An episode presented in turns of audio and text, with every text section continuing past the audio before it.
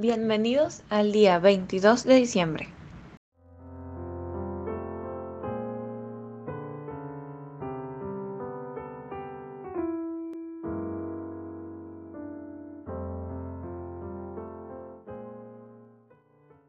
Como su servidora Abril Jiménez, es un gusto continuar con la historia de ese 22 de diciembre, cuando con mucha alegría y emoción Joaquín se dirigió a abrir el siguiente papel del calendario de Navidad. Junto con él, sus padres estaban ansiosos por descubrir cómo seguiría la historia.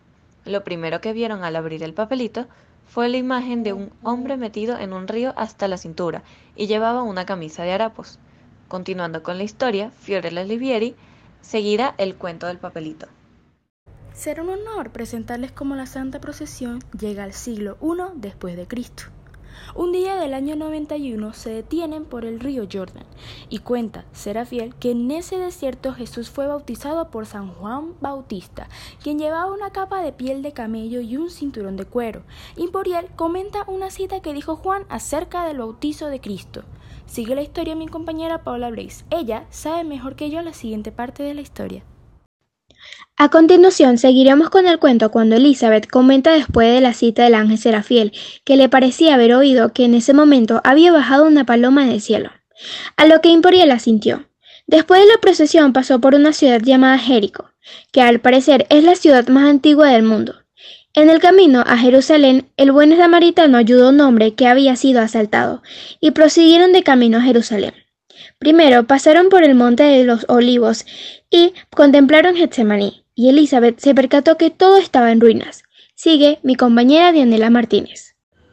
Siguiendo con la historia, Efiriel ve su reloj de ángel, indicándole que está en el año 71 después de Cristo, y explica que antes los romanos habían destruido la ciudad porque el pueblo se había rebelado contra ellos. Imporiel comenta que fue el emperador Tito, con sus miles de soldados, fueron quienes lo hicieron. Y Eferiel prosigue acotando que también destrozaron el templo y que solo queda una pared, que después llamaron Muro de las Lamentaciones. Continúa la historia, contando cómo la procesión siguió en su viaje atravesando la ciudad. Entre ellas había algunas personas que deambulaban por el lugar. Incluso una mujer miraba entre las ruinas, como si estuviese buscando algo. La procesión había salido de la ciudad y bajaron hasta el camino de Belén. Les faltaba poco para llegar a la ciudad de David, en el camino vieron a un hombre que caminaba junto a un burro. Al oírlos, cerca, el hombre los miró y agitó sus brazos. Imporiel gritaba, no temas, aunque el hombre tenía miedo. El ángel Efiriel le dice al hombre que es uno de los suyos, y él procede a darles la mano y comentar que él es el posadero. ¿Quién le dirá a María y a Josué que hay un lugar en el establo donde pueden quedarse? Mientras tanto, Elizabeth se sienta diciendo que está cansada por el largo viaje. Mi compañera Aurith Jiménez continuará contando qué les pareció a Joaquín y a sus padres el papelito de aquella ventana. Sigamos. La madre dejó el papel, miró al padre y a Joaquín. Habían aprendido varias cosas en ese cuento. Siguieron hablando relacionando un comentario del vendedor de flores con algo dicho en el papelito. Y Joaquín comenta que en el calendario mágico se decía que las flores silvestres forman parte de las maravillas del cielo. Luego, todos se dan prisa para no llegar tarde a sus ocupaciones del día.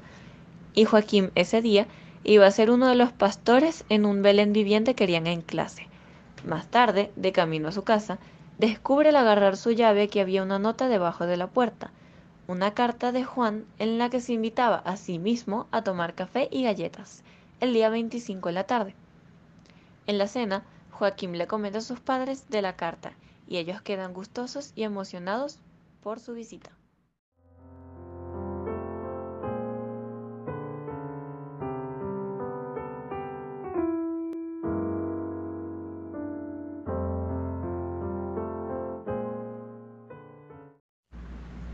Nos veremos en un próximo día de Navidad para descubrir qué nos depara las últimas ventanitas.